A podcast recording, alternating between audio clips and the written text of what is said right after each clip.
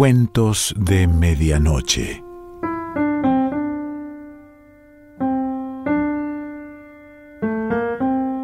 El cuento de hoy se titula La señora de Ancenusa y pertenece a Cristina Bajo.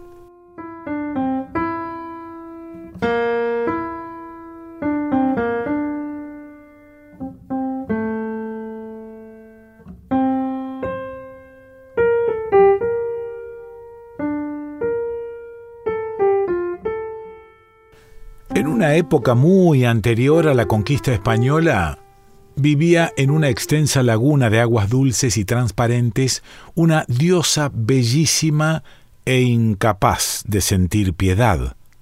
La llamaban Señora de Ancenusa porque ese era el nombre de su reino. Era una diosa muy joven, tenía la edad que le concedió el primer hombre que la imaginó, y la habían mal criado los dueños de la tierra, del aire, del agua y del fuego. Su mayor placer consistía en deslizarse por las aguas azules de sus dominios, dejando que sus cabellos tomaran la forma de las plantas acuáticas que fosforecían en la oscuridad. Los espíritus de la creación, que velaban por el cumplimiento de promesas entre dioses y mortales, le reprochaban su insensibilidad, instándola a ser misericordiosa. Ella, impaciente, respondía que algún día dispensaría sus dones, y luego, para distraerlos, se transmutaba en gota, en nube, en lluvia, en nutria, en planta, en pez, en mica, en arena, y terminaban dejándola en paz por un tiempo. Entonces, dejándose llevar por el agua y arrullada por la brisa, se burlaba de ellos. Oh, los pequeños grandes señores de la naturaleza, con tanto trabajo sobre sus hombros, cuidando de mantener el equilibrio del universo, teniendo que escuchar las exigencias de esos seres de vida tan corta, seres indefensos que no podían siquiera elevarse del suelo, respirar bajo el agua, cambiar su materia, los llorones y pedigüeños seres humanos. No obstante, comprendía que si quería seguir existiendo como deidad, algún día tendría que asumir la tarea de hacer algo por ellos.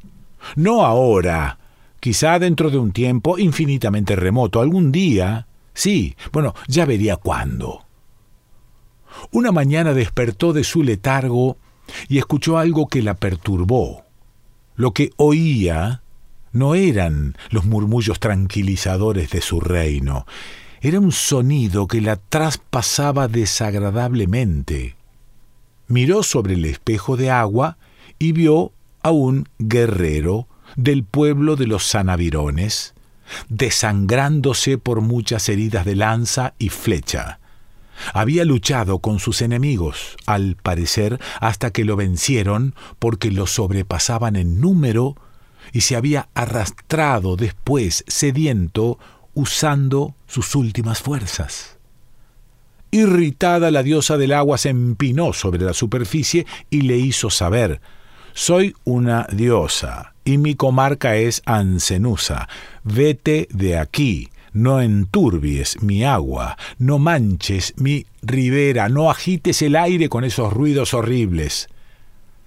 Y al ver que el ser llamado hombre levantaba la cabeza, exclamó Vete. Pero ya la hermosura y la fortaleza del que yacía moribundo habían despertado en ella un asomo de piedad que restó autoridad a su tono. El guerrero miró hacia la laguna y aunque generalmente los hombres no podían ver a los dioses, se les concedía ese privilegio cuando estaban a las puertas de la muerte. Señora, dijo, todos mis compañeros han muerto a manos de nuestros adversarios, pero los grandes espíritus se han olvidado de mí. Y clavando con enojo la mirada en ella, le recriminó ¿Qué puedo hacer?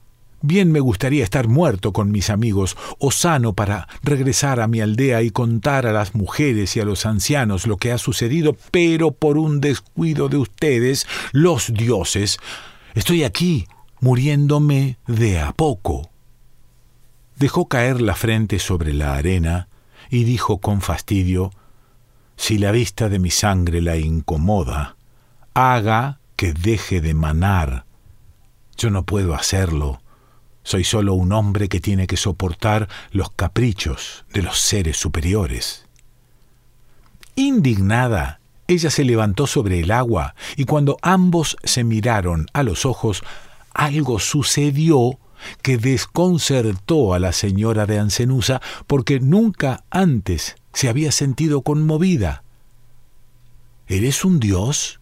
Preguntó asustada porque lo vio radiante como el sol del levante, armonioso como el cauteloso jaguar, poderoso como el viento del sur, que arrasa con todo lo que vive sobre la tierra.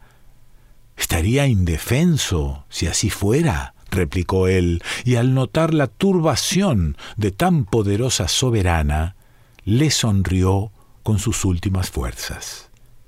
Y esa sonrisa hizo que ella escuchara a todos los pájaros cantando a un tiempo, que transformara el aire en llovizna, que sintiera como si las flores cubrieran de pétalos el agua y la luna y el sol se levantaran juntos confundiéndola.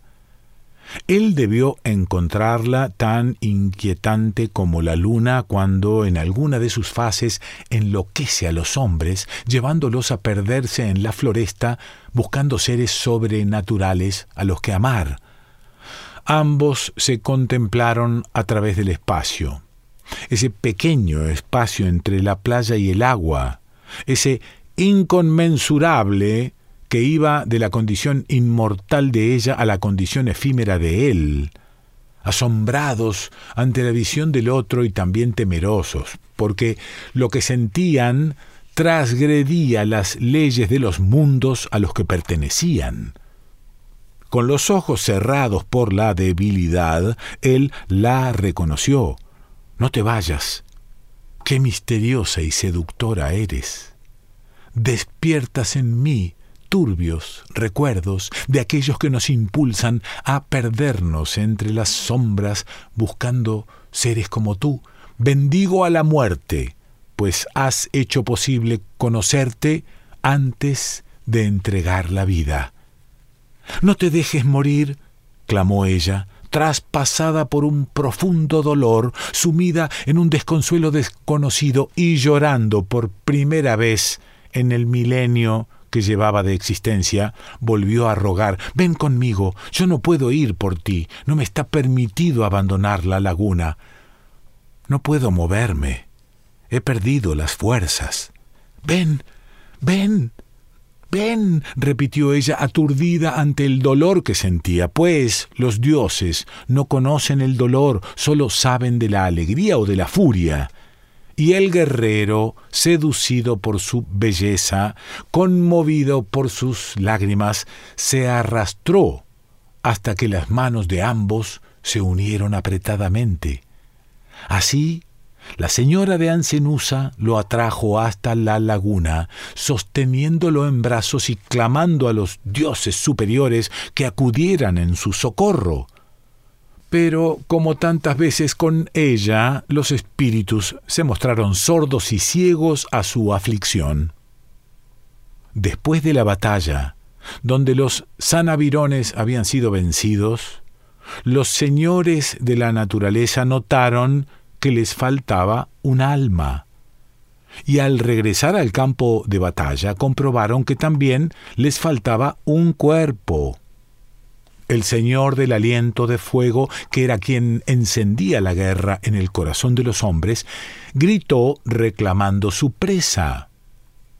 Por la mano del agua no pasó, aclaró el Señor de los ríos, mientras el dueño de la tierra reconocía que lo había sentido arrastrarse sobre su piel.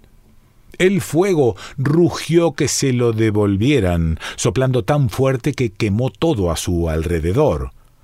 Tú, se volvió hacia el Señor del aire, que eres el más rápido, ¿Puedes ver dónde está? En la laguna de Ancenusa, respondió el otro con renuencia. Pues ese guerrero me pertenece, bramó el fuego, y el aire se volvió color de incendio. Eso mientras la señora de Ancenusa no lo reclame para ella, aclaró el agua. Si tenía que apoyar a alguien, sería a su joven y muy querida sobrina. Y así fue que los cuatro marcharon hacia Ancenusa, y llegados allí, el Señor del Fuego exigió que se le devolviera el hombre herido. Como la joven estaba decidida a conservarlo, él produjo un gran calor que formó nubes enormes, cargadas de granizo, y como el aire y el agua estaban en parte de ella, debió conformarse con soltar relámpagos y truenos que ensordecían al que los escuchaba. Mientras tanto, la señora de Ancenusa lloraba y lloraba sin soltar al joven. Sus lágrimas inundaron el reino y los otros dioses se sintieron irritados con el fuego y apenados por ella. El Señor de la tierra la aconsejó entonces. Invoca que este hombre tiene una deuda contigo y que no lo dejarás sin que la pague.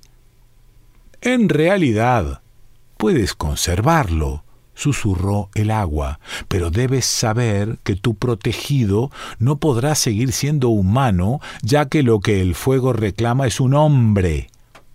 ¿Qué importa su esencia? Si tanto él como yo solo queremos estar juntos, lo convertiré en agua y nos fundiremos en un solo ser. No, se sobresaltó el agua, no debe ser agua, ni tierra, ni aire, ni fuego. Tendría que ser planta o animal. Sea, sollozó la diosa con mortificación, será un bonito animal que vivirá por siempre en Ancenusa pero quiero que tenga más libertad que las corzuelas que no pueden abandonar la tierra, o que los peces que no pueden subsistir fuera del agua. Dale alas, entonces cuchicheó el aire y un bonito color que agrade al fuego, el color del amanecer, y tendría que ser algo que no exista, para que nadie te lo demande, le aconsejó la tierra. Entonces la señora de Ancenusa se sonrió y hasta el fuego pareció serenarse. Señor, lo llamó con su tono más suave, tengo algo que proponerte. Cuando el joven guerrero despertó del sopor de la muerte, sintió cómo el agua lo acunaba suavemente, el aire lo ayudaba a respirar y el calor del sol renovaba su sangre. Un impulso irresistible lo llevó a elevarse en el aire de oro de la mañana y extendiendo las alas, que ignoraba poseer, se sostuvo sin esfuerzo sobre el viento.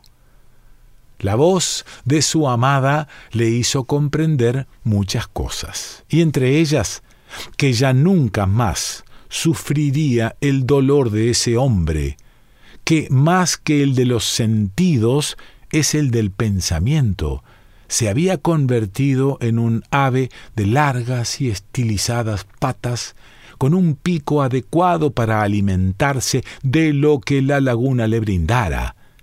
Ignoraba que su nombre era flamenco, que el color de su hermoso plumaje era de un rosado que recordaba al amanecer, y que desde entonces y por siglos viviría en Ancenusa.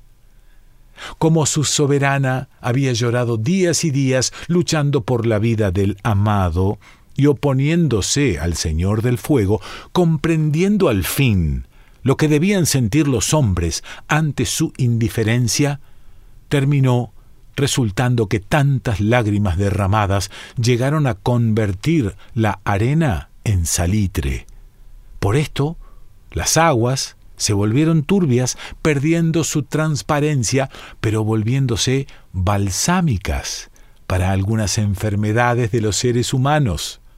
Esta vez, la señora de Ancenusa no había olvidado sus promesas y por siglos los indígenas de las tribus cercanas fueron a la laguna esperando conseguir de ella alivio a sus males. Cristina Bajo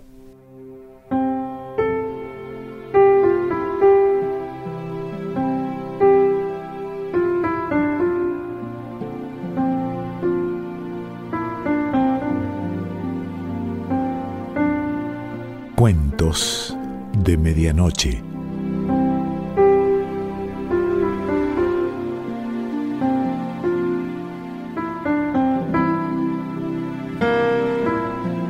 Selección Pancho Mondino. Idea y lectura Quique Pessoa.